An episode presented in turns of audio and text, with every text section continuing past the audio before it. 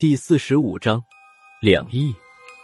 还没等黄然说话，雕塑一样的阮六郎突然动了，他向前走了一步，张嘴喷出来一口如同墨汁一样的液体。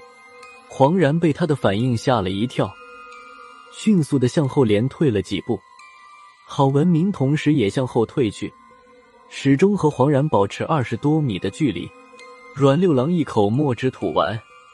看向黄然的眼神有些发直，紧接着第二口墨汁又喷了出来，然后是第三口、第四口、第，直到最后再吐出来的变成了嫣红的鲜血，他才停了下来。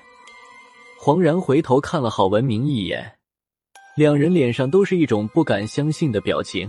事后我才知道，黄然摔碎的小玻璃瓶里面装的是一种特殊的尸虫所炼制的油脂。这种尸虫以死人的尸气和死气为食，用它们炼化的精油，见风即化，化成的气体还有遇湿气、死气同化的特性。它能将湿气及死气转化成另一种类似硫酸的腐蚀性剧毒。制作这种尸虫油脂是专门用来对付像阮六郎之类的大盗墓贼的。一般是将尸虫油脂封存在一个极薄的瓷瓶内。再将这样的瓷瓶安置在棺材盖下面一个联动机关里，只要盗墓贼推动棺材盖，小瓷瓶就会被推动压碎，里面的尸虫油脂见风而化，钻进盗墓贼的身体里，转化为死气和湿气，让盗墓贼肠穿肚烂死在当场。不过，这种尸虫油脂的副作用也很明显，对墓穴主人的尸身也会造成不小的伤害，因此。这种对付盗墓贼的方法慢慢销声匿迹，像阮六郎这样层次的盗墓贼，体内都会积存大量的湿气和死气，这样的人一般都无法活过五十岁，而且死时极其痛苦。像阮六郎这样的艺术，恐怕几百年以来也没有第二个了。当初黄然见到他时，就隐隐的觉得哪里不对了。但他也没有想到，九十岁上下的阮六郎竟然还活着。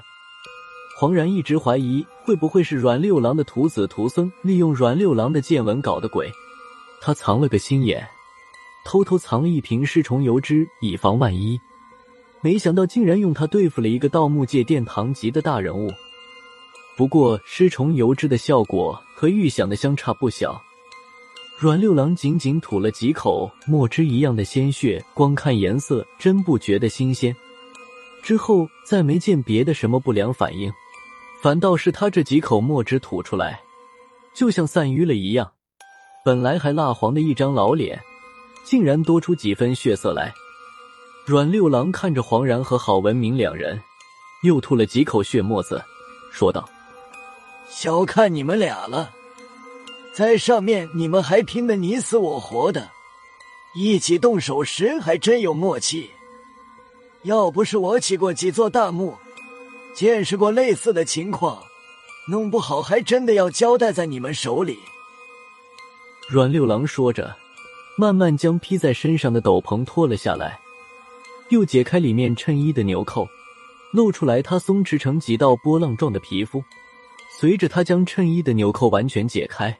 以他的肚脐为中心，有一块巴掌大小的紫黑色印记。看这个印记，不像是胎记，更像是没有散开的淤血。就在我看的莫名其妙的时候，郝文明悄无声息的走到了我身边，他压低了声音对我说道：“辣子，这个距离打他的肚脐眼没有难度吧？”我没有说话，当场就要举枪，给他来个示范表演。却被郝文明拦下。等一下，不是现在，等我的信号，我说打的时候，你再开枪。黄然看见了这一片紫黑色的印记，脸色变得相当难看，又向后面连退了几步。见他还要继续向我们这边靠拢的时候，孙胖子突然咳嗽了一声，说道：“老黄啊，不是我说，我们郝主任刚才说什么来着？”黄然顿了一下。紧接着，他将脚上的两只鞋都脱了下来，光着脚走到了我们这边。我有点看不明白，阮六郎光了个膀子，郝文明和黄然就紧张起来了。阮六郎就像没看见黄然的举动一样，他的右手从后腰处掏出一把黑黝黝的匕首，这匕首我看着眼熟，和高亮手里的那把杀千刀一模一样。孙胖子在我身边说道：“拉子，不是说这把什么什么刀就一把吗？怎么这个阮六郎手里还有一把？”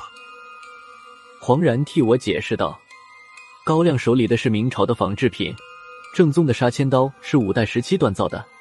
宋亡之后，杀千刀消失，阮六郎的先辈不知道从谁的墓里面找到了这把寡刀，因为贪图这把刀的煞气重。”在盗墓时能够镇得住坟墓主人的魂魄，他几乎每次盗墓都要随身携带。这把寡刀也算是阮六郎的招牌了。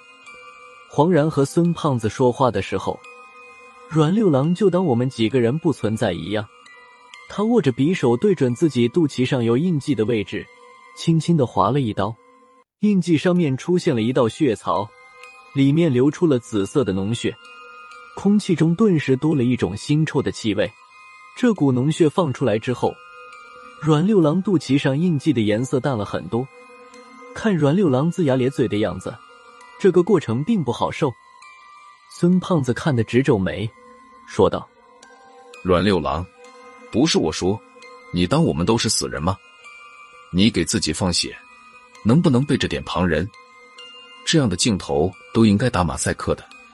你是痛快了，就不管旁人受不受得了。”阮六郎就像没听见一样，伸手在印记四周来回挤压，将里面的脓血都挤了出来。这个过程经历了小二十分钟。